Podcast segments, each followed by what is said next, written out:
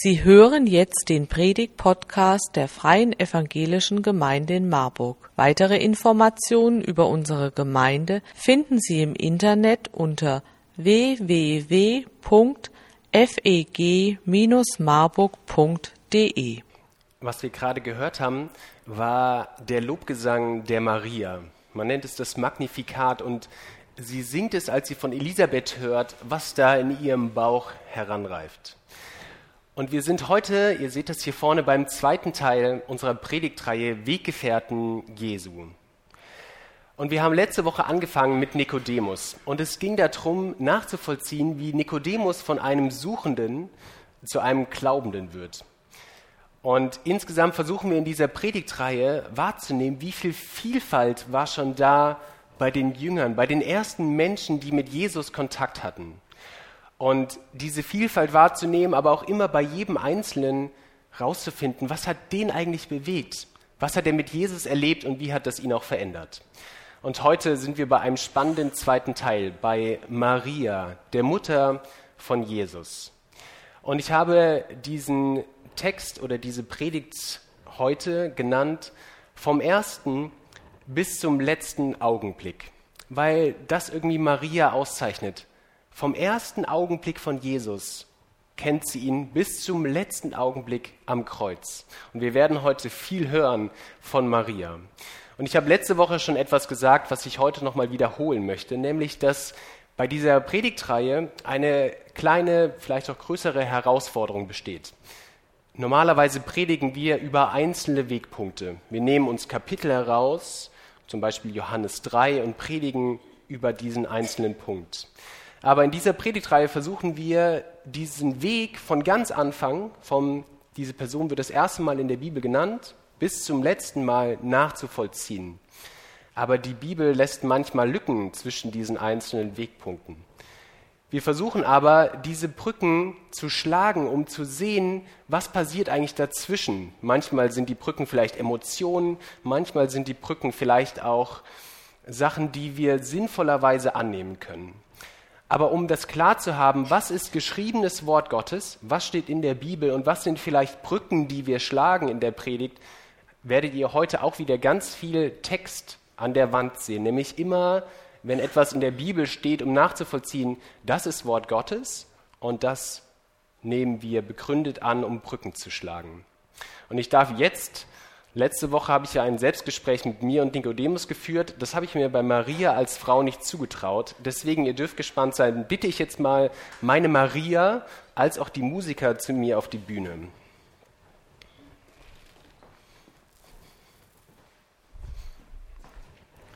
Maria, nimm doch gerne Platz. Ich habe sogar für uns Getränke bereitgestellt. Und ein Mikrofon kriegst du auch.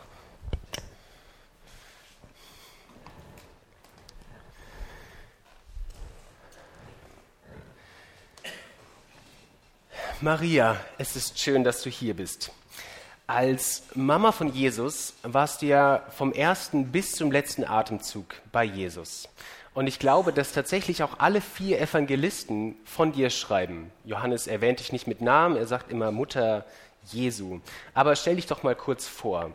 Wie heißt du und wo kommst du her? Ja, ich heiße Maria und komme aus einem kleinen Dorf namens Nazareth in Galiläa. Das ist eigentlich nicht der Ort, an dem man vermuten würde, dass dort der Sohn Gottes seine Kindheit verbringen würde. Und verheiratet war ich lange mit meinem Mann Josef. Er war ein frommer und guter Mann. Er ist aber leider verstorben, fünf Jahre bevor Jesus wirklich in das Licht der Öffentlichkeit getreten ist. Das ist wohl auch der Grund, warum wir ab einer gewissen Stelle im Neuen Testament nichts mehr von Josef lesen. Wenn ich richtig informiert bin, warst du so 13, als Jesus auf die Welt kam. Josef war wahrscheinlich 15 Jahre älter und er ist gestorben, hast du mir gesagt, fünf Jahre bevor Jesus dann so richtig ins Licht der Öffentlichkeit getreten ist. Und wir lesen das erste Mal von dir in Lukas 1 in den Versen 26 bis 27 und ich lese das mal vor. Im sechsten Monat wurde der Engel Gabriel von Gott in eine Stadt in Galiläa namens Nazareth zu einer Jungfrau gesandt. Sie war mit einem Mann namens Josef verlobt, der aus dem Haus David stammte. Der Name der Jungfrau war Maria. Ja, ich habe mich fürchterlich erschrocken. Da steht auf einmal ein Flutlicht in Menschengestalt vor dir und redet mit dir. Von meinem schrillen Geschrei ist, glaube ich, halb Nazareth aufgewacht. Maria, in diesem Satz wird zweimal betont, dass du eine Jungfrau warst. Warum ist das wichtig? Erstens ist es wichtig, es aufzuschreiben, weil es tatsächlich so war. Aber es verdeutlicht auch zwei Sachen. Dieses Kind, das ich zur Welt gebracht habe, war der Sohn Gottes. Schon im Alten Testament lesen wir davon, dass Gott immer wieder Wunder bei Geburten vollbracht hat. Bei Sarah, bei Hannah und der Mutter von Simson. Bei mir war auch alles andere als normal. Wie das genau vonstatten gegangen ist, kann ich eigentlich gar nicht sagen. Aber was ich weiß, ist das. Miteinander geschlafen haben Josef und ich nicht. Aber schwanger war ich trotzdem. Und zum anderen macht es auch deutlich, in welcher schwierigen Situation ich war. Und Josef auch, der ja wusste, dass wir nicht miteinander geschlafen hatten. Hätte Gott nicht auch durch einen Engel zu ihm gesprochen, hätte er mich wohl verlassen. Der Engel Gottes scheint zu dieser Zeit ziemlich gut beschäftigt gewesen zu sein. Was hat denn der Engel Gabriel genau zu dir gesagt? Ich habe es mir kurz danach aufgeschrieben, als der Engel wieder weg war, um nicht zu vergessen. Ich lese dir mal vor. Fürchte dich nicht, Maria, denn du hast Gnade bei Gott gefunden. Siehe, du wirst schwanger werden und einen Sohn wirst du gebären, dem sollst du den Namen Jesus geben. Er wird groß sein und Sohn des Höchsten genannt werden. Gott der Herr wird ihm den Thron seines Vaters David geben. Er wird über das Haus Jakob in Ewigkeit herrschen und seine Herrschaft wird kein Ende haben. Ja, hätte es nicht gereicht, wenn mein Sohn ein normaler Arzt geworden wäre? Wenn ich an deiner Stelle gewesen, Maria, wenn ich an deiner Stelle gewesen wäre, Maria, dann wäre ich wahrscheinlich einfach schreien weggelaufen oder hätte mich neun Monate irgendwo versteckt.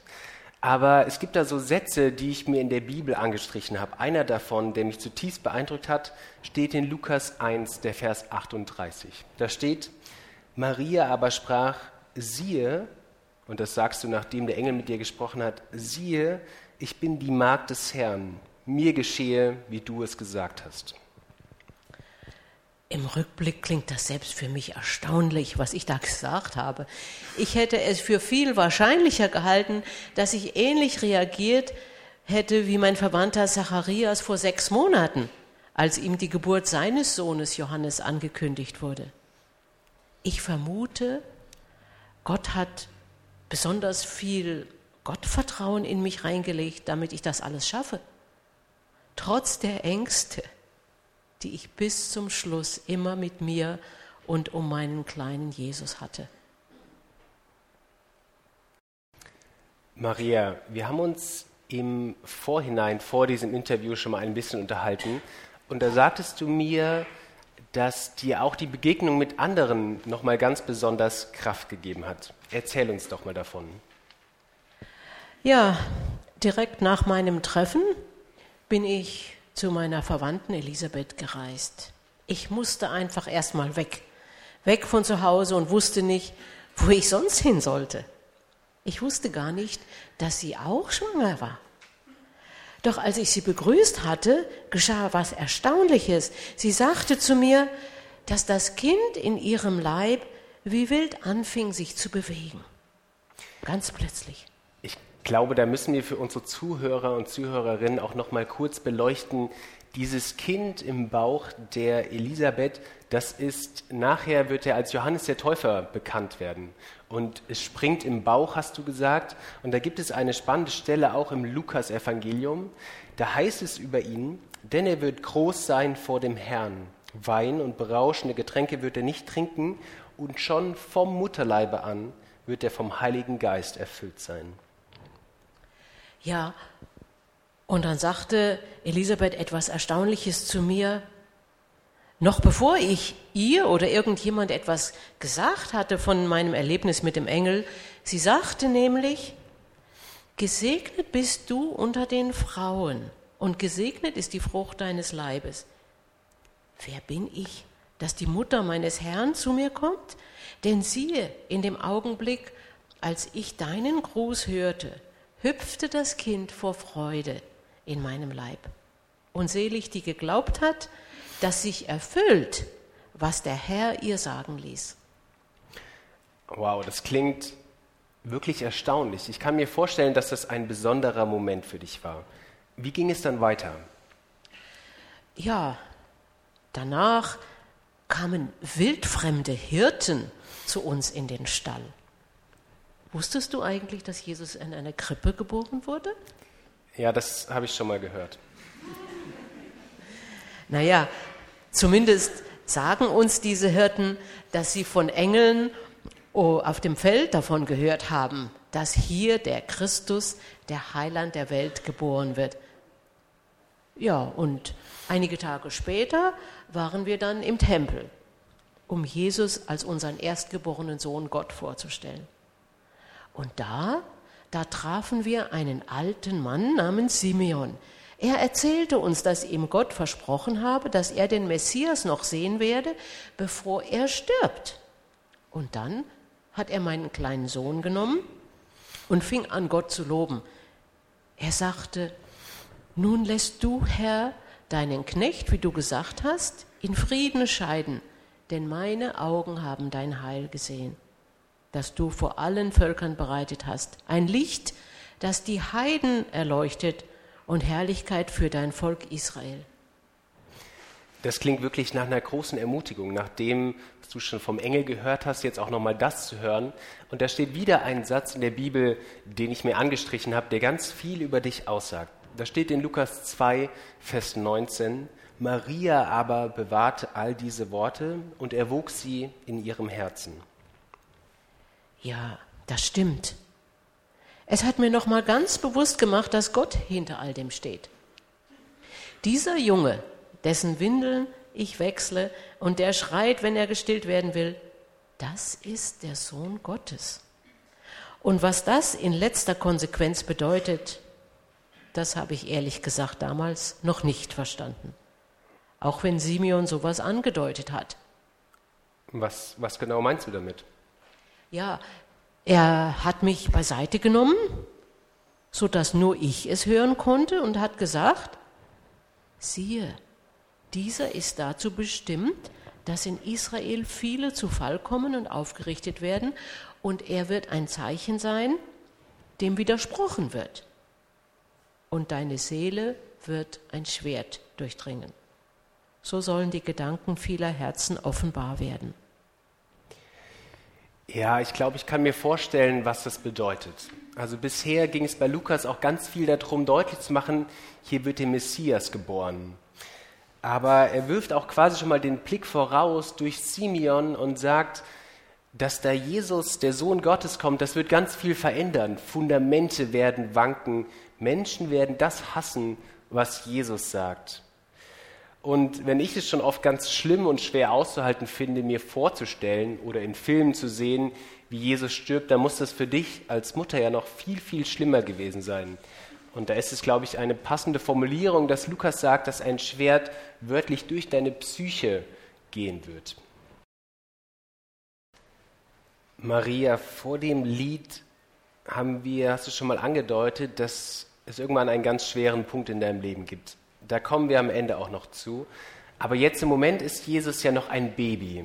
Und du hast von den Engeln, von Elisabeth, von Simeon, von den Hirten gehört, das ist ein ganz besonderes Kind. Aber irgendwann kommt der Zeitpunkt, wo du nicht nur von anderen das hörst, sondern wo man auch an Jesus selbst sieht, der ist was ganz Besonderes. Ja, das stimmt. Und wahrscheinlich ist für jede Mutter ihr erstgeborenes Kind etwas ganz Besonderes. Aber Jesus war anders, ganz besonders. Wir konnten quasi dabei zusehen, wie er nicht nur stärker wurde, sondern auch wirklich intelligenter. Das, was er sagte, selbst als Kind, verwunderte damals schon alle, die es hörten. Man konnte wirklich sehen, wie Gottes besonderer Segen auf ihm lag. Und ich glaube, es gibt eine Stelle auch im Lukasevangelium, wo das nochmal besonders deutlich wird. Ja, das war das Passafest, als Jesus gerade mal zwölf Jahre alt war. Wir waren wie jedes Jahr in Jerusalem und wie gewohnt reisten wir nach ein paar Tagen mit einer großen Gruppe wieder zurück nach Nazareth. Doch Jesus war nicht wie üblich im Wagen der Kinder. Und das ist euch dann wahrscheinlich ganz klassisch, ist mir auch schon hunderte Mal passiert, erst am Abend auf der Autobahnraststelle beim Abendessen eingefallen. So in etwa. Ähm, dann sind wir natürlich sofort zurück und haben ihn gesucht. Auf den Marktplätzen, am Fluss und bei den Straßenkünstlern, wo er so gerne zuschaute.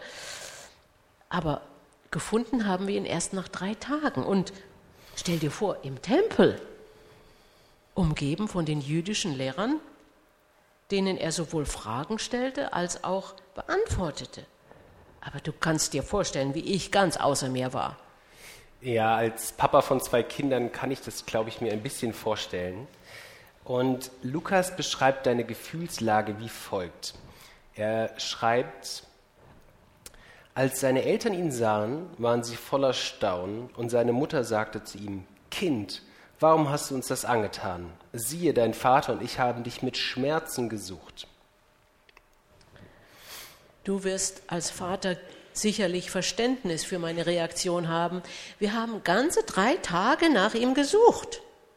Ich habe gedacht, er wäre tot oder schon von irgendwelchen Sklavenhändlern entführt worden. Doch obwohl ich selbst ja schon viele Wörter von ihm gehört habe, liest man hier in der Bibel den ersten Satz von Jesus. Und der macht schon deutlich, wie sehr Jesus alle Fundamente unseres bisherigen Lebens erschüttern wird.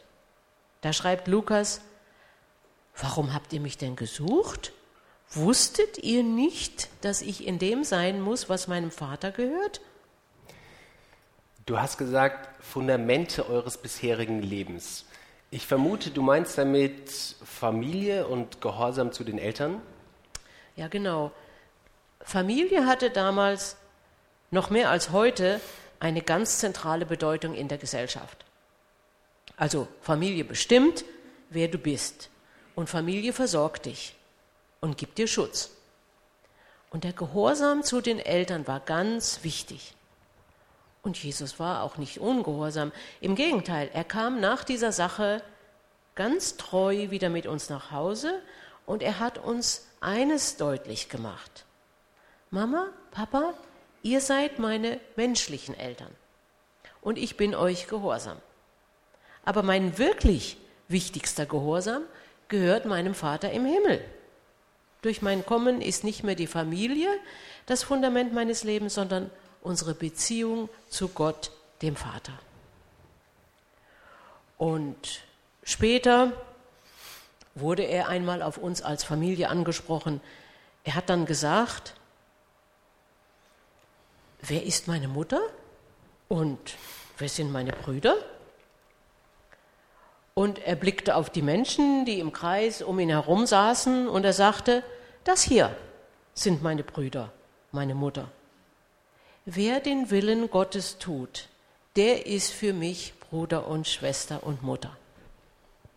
Maria, das Thema Familie führt uns zu einem weiteren ganz wichtigen Wegpunkt von dir und Jesus, nämlich zu der Hochzeit deines Bruders in Kana.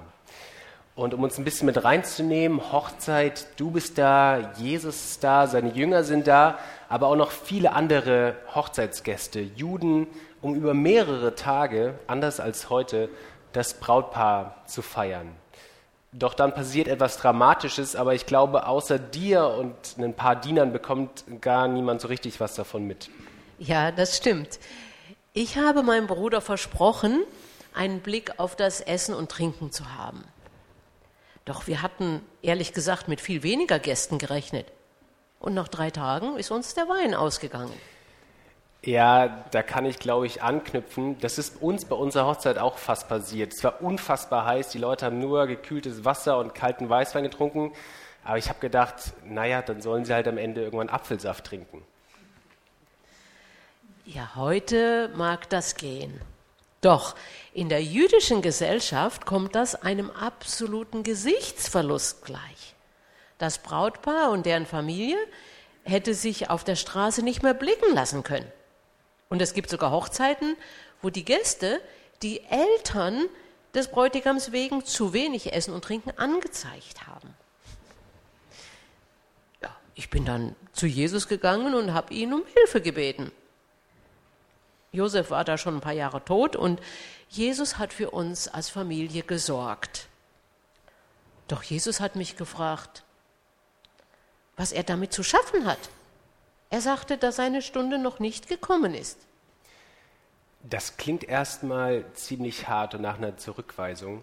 Ich habe in meiner Vorbereitung auf unser Interview etwas von einem Ausleger gelesen. Ich übersetze das mal und lese es mal vor, weil ich fand, es war so passend. Da schreibt er, das musste extrem hart für Maria gewesen sein. Sie hatte ihn geboren, ihn gestillt, hatte seinen Babyfingern das Greifen beigebracht, hat zugesehen, wie Jesus beim Laufen lernen hingefallen ist. Anscheinend ist sie jetzt auch, und wir wissen ja, Josef ist mittlerweile verstorben, auf ihn als Versorger der Familie angewiesen. Doch alles, auch familiäre Bande, werden jetzt seinem göttlichen Auftrag untergeordnet. Ja, das trifft es sehr gut, so wie ich mich damals gefühlt habe. Aber ich habe verstanden, dass Jesus nichts tun wird, nur weil wir verwandt sind und dass auf ihn viel wichtigere Dinge warten als zu wenig Wein. Doch ich habe dann den umstehenden Dienern leise gesagt, was er euch sagt, das tut. Denn ich wusste, dass, er, dass ich mich trotzdem auf Jesus vollkommen verlassen kann. Und? Ja, nach fünf Minuten trugen die Diener 600 Liter feinsten Rotwein herein. Maria, wenn ich es richtig verstehe, dann bist du zu diesem Zeitpunkt mit Jesus auf zwei Wegen unterwegs. Du bist seine leibliche Mutter, aber mittlerweile bist du ja, Nachfolgerin. Du glaubst auch an deinen eigenen Sohn als den Sohn Gottes. Und wir überspringen jetzt einige Kapitel und du erlebst ganz viel mit Jesus. Du siehst ihn Wunder vollbringen. Du siehst ihn bedeutende Sachen sagen, die alles verändern, was man damals kannte. Doch wie auch letzte Woche bei Nikodemus führt uns die letzte Station, auch bei dir, direkt ans Kreuz. Ja, das war mit Sicherheit der schlimmste Tag meines Lebens. Meinen Sohn da am Kreuz hängen sehen, Du kannst dir nicht vorstellen, was das mit mir gemacht hat. Es waren auch nur noch ganz wenige da am Kreuz aus seinem engsten Kreis, ein paar Frauen und Johannes, der Jünger, zu dem Jesus ein besonders inniges Verhältnis hatte. Und dann lesen wir nochmal etwas ganz Eindrückliches. Bevor Jesus mit den Worten Es ist vollbracht stirbt, so lesen wir im Johannesevangelium, wendet er sich noch einmal an die Leute unter dem Kreuz, ganz konkret an dich und an diesen Jünger Johannes. Und er sagt mit letzter Kraft, als Jesus die Mutter sah und bei ihr den Jünger, den er liebte, sagte er zur Mutter, Frau, siehe deinen Sohn. Und dann sagte er zu dem Jünger, siehe deine Mutter. Und von jener Stunde an nahm sie der Jünger zu sich. Ist das nicht erstaunlich? Nach all dem, was wir vorher gehört haben, wie wichtig es für Jesus war, einen Plan seines Vaters im Himmel zu folgen und dass menschliche Familienbande dabei keine wirkliche Rolle spielen. Und doch hat er mich im Blick gehabt.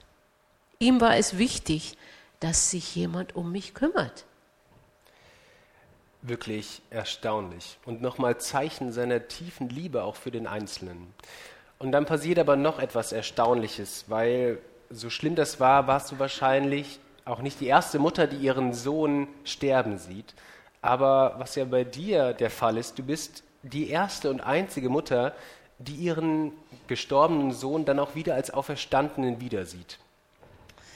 Ja, ist das nicht wundervoll? Ich kann es gar nicht beschreiben, wie es war, ihn wiederzusehen. Zu verstehen, er hat den Tod besiegt. Er kam einfach durch die Tür und hat mich angelächelt. So wie damals beim ersten Mal, als ich ihn aus der Toraschule geholt habe.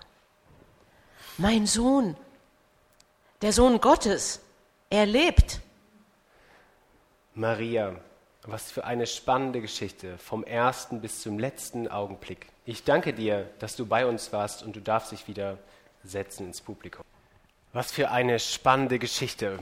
Maria zu begleiten über diesen langen Weg. Von dem ersten Mal hören, da passiert etwas Besonderes. Über die Furcht, dass da der Engel kommt, das Erstaunen, als sie dann andere Leute trifft, Elisabeth, Simeon, die Hirten, die ihr so viel erzählen.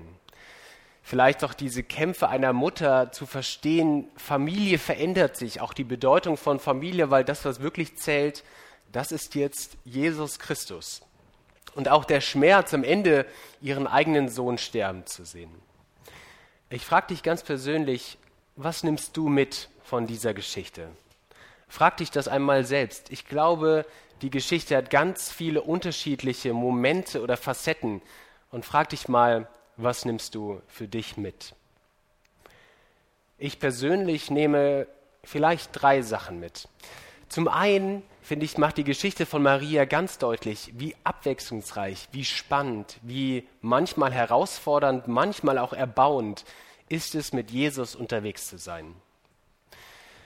Zum Zweiten hat mir es nochmal ganz deutlich gemacht, Jesus Christus ist ganz Gott, aber auch ganz Mensch. Zu hören, wie da eine Mutter beschreibt, wie das Kind groß wird, was die Bedürfnisse sind, wie Familie auch um Jesus funktioniert hat. Jesus ganz Gott und ganz Mensch. Und dann noch ein drittes.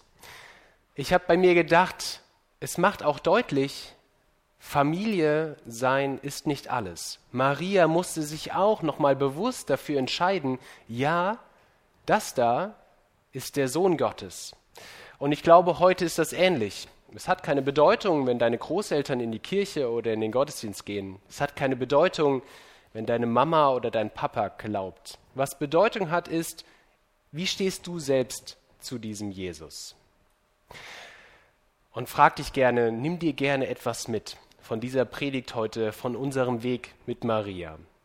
Und wenn wir uns fragen, wie es mit Maria weitergeht, dann lesen wir noch einmal von ihr in Apostelgeschichte 1, Vers 14.